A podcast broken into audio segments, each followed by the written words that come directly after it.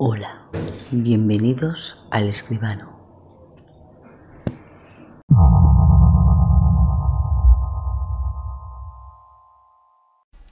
Siempre se había preguntado por qué, de todas las ventanas de la casa de al lado, aquella situada en la primera planta era la única que tenía reja. Las gruesas y aterciopeladas cortinas del interior nunca se descorrían, y lo que fuera que morara dentro no recibía la luz del sol.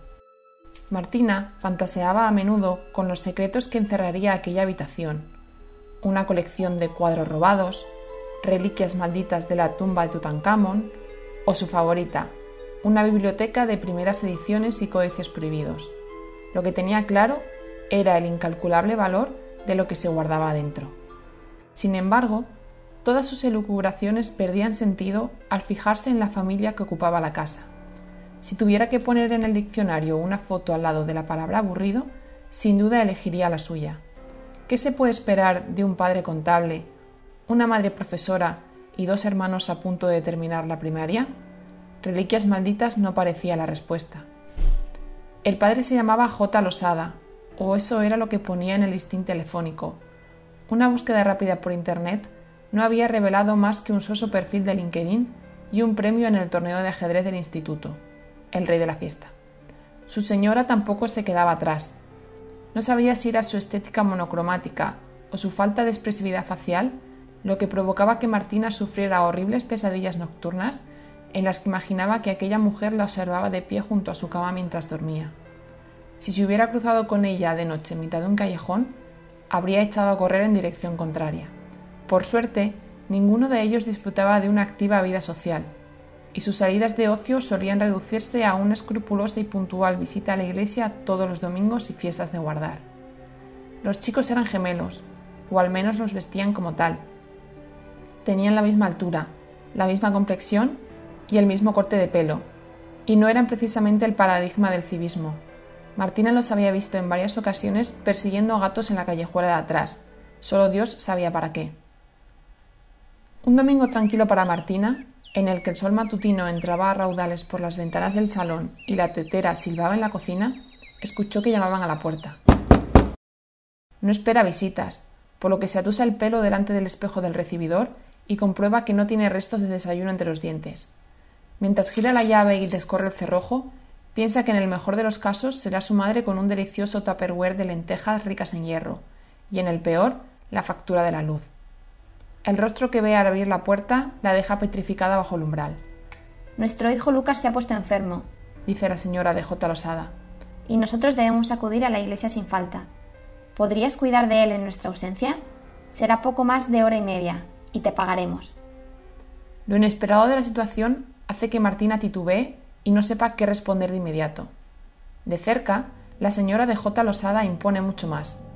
No es solo que vista por completo de negro, es que sus ojos son negros, sus cejas tupidas son absolutamente negras, y el pelo es tan oscuro que parece absorber toda la luz de su alrededor. Además, tanta negrura acentúa la palidez cetrina de su piel. Debe llevar factor de protección 50 o más, piensa Martina, porque a esa cara hace años que no la roza un rayo de sol. Mi nombre es Elisa, por cierto, dice la mujer de J. Losada, y dibuja lo que pretende ser una sonrisa que no es más que una mueca desfigurada que da miedo. Encantada, responde Martina sin moverse del umbral de la puerta.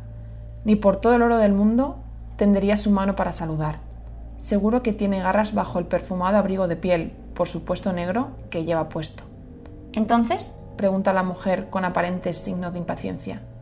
Martina está tentada de rechazarlo, aunque jamás antes le ha negado un favor a nadie, y mucho menos a un vecino pero solo pensar en cuidar a uno de aquellos niños monstruo devoradores de gatos le hace temblar. Está pensando en una excusa creíble, cuando su mente la envía la imagen de la ventana enrejada.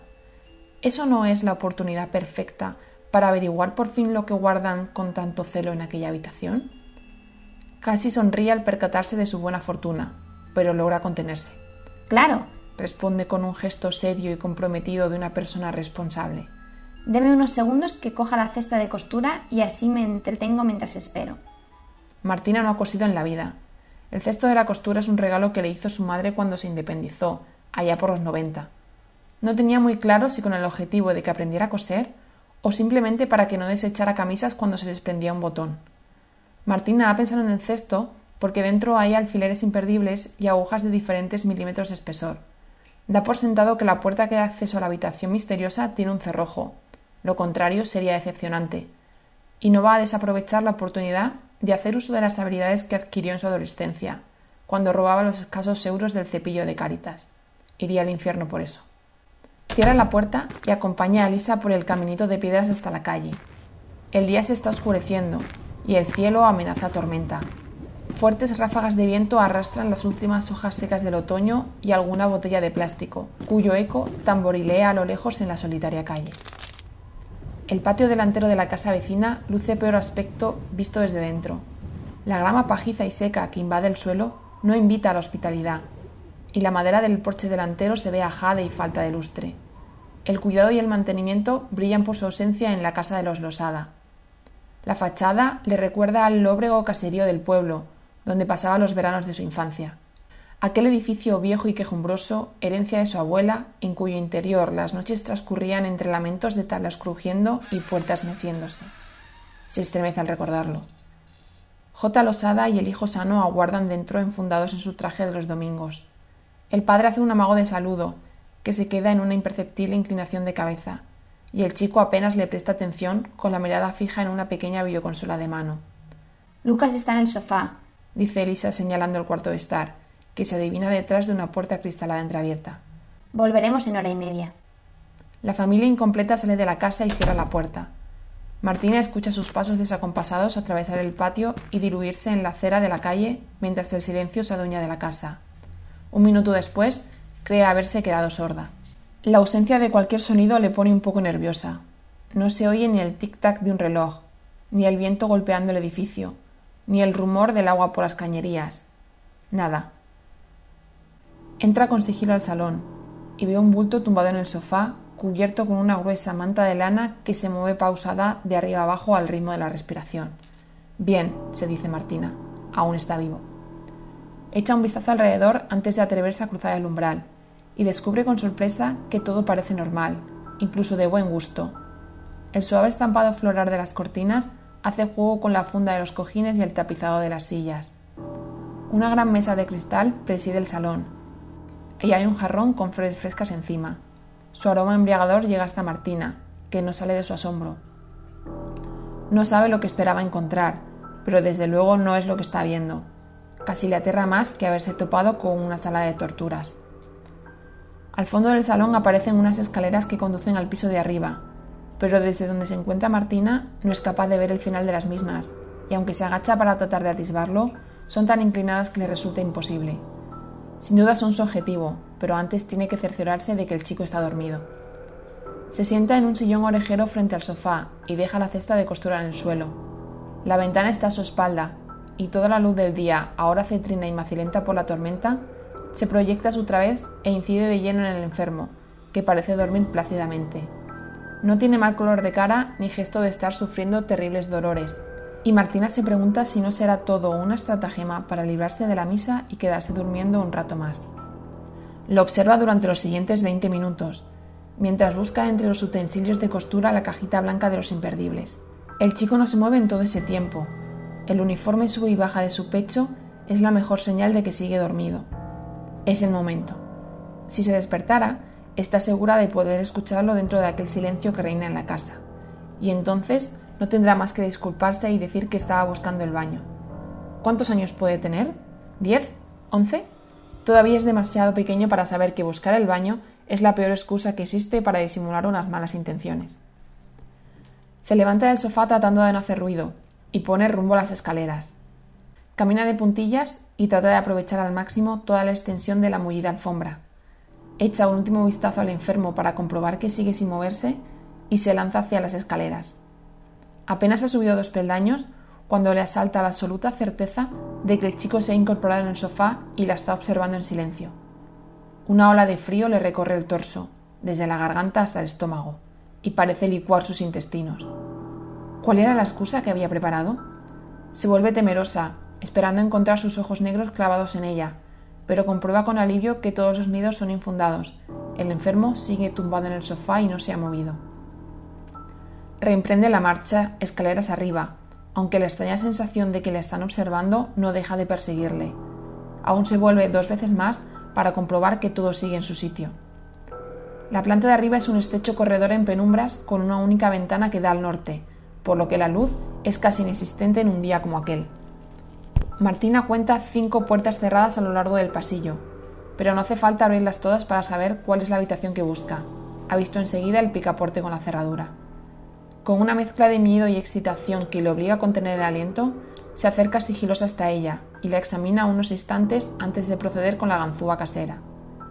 Algo se mueve en el interior, un fugaz correteo sobre tales del parqué.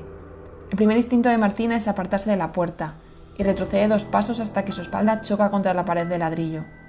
El silencio asfixiante regresa a la casa y de nuevo no percibe nada más que el jadeo de su propia respiración. Mira la ganzúa, aún sujeta por una mano que tiembla, y se pregunta si será capaz de abrir la cerradura en esas condiciones. Observa que hay un hueco de varios centímetros entre el suelo y el borde de la puerta. Sabe que dentro estará oscuro, pero espera que las gruesas cortinas que cubren la ventana dejen pasar al menos la luz suficiente para distinguir siluetas. Se arrodilla a una distancia prudencial de la puerta y se asoma por la abertura. Al principio no comprende lo que ve. En mitad de la habitación, sumida en un juego de luces y sombras, parecen erguirse los restos de una antigua estatua griega mal conservada. El hueco de la puerta le permite alcanzar a ver las despostilladas rodillas hasta los destrozados pies. Pero entonces uno de los dedos se mueve, y Martina comprende de golpe que no se trata de una estatua, sino de unos pies de carne y hueso a los que le faltan la mitad de los dedos. Horrorizada, se lleva una mano a la boca para ahogar un grito, pero no deja de mirar. No puede. Quien sea que esté allí dentro se está acercando a la puerta en un caminar extraño y agónico por la ausencia de dedos. Algo gruñe y se escucha un tintineo metálico de cadenas. Solo cuando unos ojos negros se enfrentan a los suyos desde dentro, Martina cobra conciencia de la gravedad de lo que ha descubierto. Hay una niña mutilada encerrada en el interior de aquella habitación. Y entonces es consciente de una verdad aterradora. La reja de la ventana no es para impedir la entrada, sino la salida. Se incorpora decidida a usar la ganzúa para liberar a la pobre desgraciada, y descubre que ya no está sola en el estrecho pasillo. La cabeza del chico enfermo está asomada por el hueco de la escalera, y la observa sin pestañear. ¿Quién hay ahí dentro? pregunta habiendo perdido el pudor a que la hayan sorprendido osmeando. La gravedad de su descubrimiento deja su descortesía en un segundo plano. Es nuestra hermana pequeña, dice el chico subiendo los peldaños.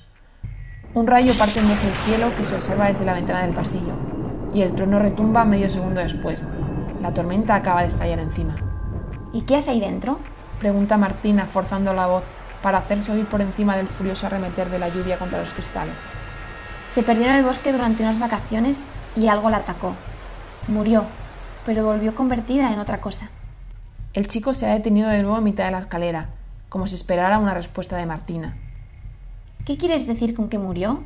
pregunta. La he visto moverse ahí dentro. Te he dicho que volvió convertida en otra cosa. Todas las señales de alerta se han disparado hace tiempo en la cabeza de Martina, y es consciente de que tiene que salir de allí a toda velocidad y llamar a la policía. Sin embargo, la curiosidad puede más.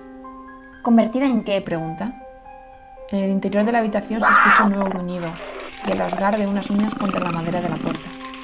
Mamá dice que un ser maligno la tomó y ahora solo le obedece a él.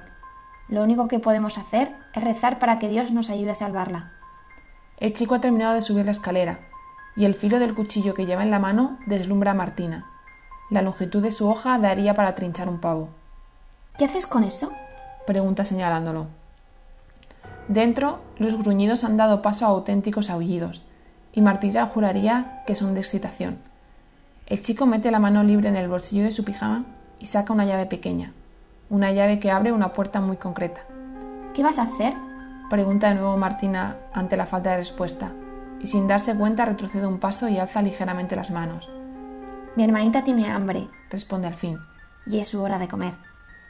Empuñando la llave, se dirige hacia la puerta que hasta hace unos minutos Martina hubiera pagado por abrir. No sabe muy bien qué pensar de toda aquella rocambolesca situación, pero tampoco tiene demasiado tiempo para hacerlo, y el enorme cuchillo que aún sujeta el chico en la mano le parece de razón más que suficiente para salir echando leches de allí. Aprovechando que está entretenido abriendo la puerta, Martina se cuela por su espalda y baja los empinados escalones de dos en dos. El salón, que al entrar le había parecido de reducido tamaño, se le antoja ahora descomunal, y la puerta de la calle parece encontrarse a un mundo de distancia. Arriba se escuchan sonidos más propios de las bestias que de los humanos, jadeos, gimoteos nerviosos, ruidos de uñas arañando el parqué, entre chocar de cadenas. La situación, tan fuera de control, de su zona de confort, lleva a Martina al borde de las lágrimas. Tropieza con el borde de la alfombra y cae al suelo, golpeándose la rodilla. Un latigazo de dolor le colapsa el cerebro y durante unos segundos el mundo se vuelve brillante. No hay tiempo para esto, se dice a sí misma, la puerta está ahí cerca. Se levanta desoyendo los quejidos de su rodilla y alcanza a duras penas el recibidor de la entrada. Agarra el pomo de la puerta y gira, y gira, pero por más que empuja, la puerta no se mueve. Está cerrada con llave. La encerraron. La encerraron antes de irse y ha sido tan estúpida de no darse cuenta hasta ese momento. Todo estaba preparado desde el principio. Golpea la puerta y pide ayuda, pero la tormenta que tiene encima es tan virulenta que silencia cualquier intento de comunicarse con el exterior. Aún quedan las ventanas. Mira hacia el salón, hacia las escaleras de la locura, pero aún no hay rastro de nadie. Solo los aullidos de aquella niña loca que le están quebrando los nervios. Se lanza hacia la ventana del salón, apartando de un manotazo brusco las floreadas cortinas y gira la manivela. El estómago se le retuerce como un gusano cuando comprueba que solo oscila sobre la base y la apertura que queda arriba es tan escasa que no le permite salir por ella. Escucha pasos en la escalera y al volverse atisba la silueta de unos pies sin dedos. Por suerte, sus movimientos son lentos y torpes y aún tardará un tiempo en llegar hasta ella. Mira a su alrededor con desasosiego, buscando pero sin ver. Necesita algo pesado y contundente con lo que hacer añicos el cristal de la ventana en el aparador de la televisión, justo al lado de esta, vio una réplica a pequeña escala de una cabeza moai. Parece estar hecha de piedra, y así lo certifica cuando la coge entre sus manos. Sin perder un segundo, la lanza contra la ventana y se encoge para protegerse de la lluvia de cristales. Sin embargo, lo único que se escucha es un ruido hueco y el golpe sordo de la cabeza contra el suelo. No puede ser, gime con un hilo de voz. El cristal ni se ha inmutado. Un gorgoteo que suena demasiado cercano le hace darse la vuelta. Está al final de la escalera. La niña sin dedos en los pies se alza con aspecto fantasmal en la entrada del salón. Al verla bajo la cenicienta luz de la tormenta, Martina cree con absoluta certeza las palabras del chico. La niña está muerta. Está muerta, pero por alguna diabólica razón aún camina. Su piel, de un tono azulado, está hinchada por los gases de la descomposición no solo le faltan los dedos de los pies, también se le han desprendido algunos de las manos, y una de las orejas pende de un hilo de carne muerta. La expresión de su rostro no es humana, es salvaje, primitiva. Retrae el labio superior, mostrando a Martina una hilera de dientes sable descoloridos y cubiertos de una baba infecta. El chico la lleva sujeta de una de las cadenas atada al cuello y la empuja hacia adelante con el cuchillo carnicero. Martina grita, se agacha para coger la cabeza Moai y golpea sin descanso el cristal reforzado de la ventana, mientras escucha a la niña acercarse entre gruñidos y pasos tambaleantes. Golpea y golpea sin que en el cristal aparezca más que una irrisoria grieta, y a lo lejos, en lo que parece la bruma de un sueño, ve su casa, el amado lugar en el que debería haberse quedado. También alcanza a vislumbrar la ventana de su salón, esa a través de la cual observaba todos los días, distraída y fantasiosa, la casa de sus vecinos, preguntándose por qué, de todas sus ventanas, aquella del primer piso era la única que tenía reja.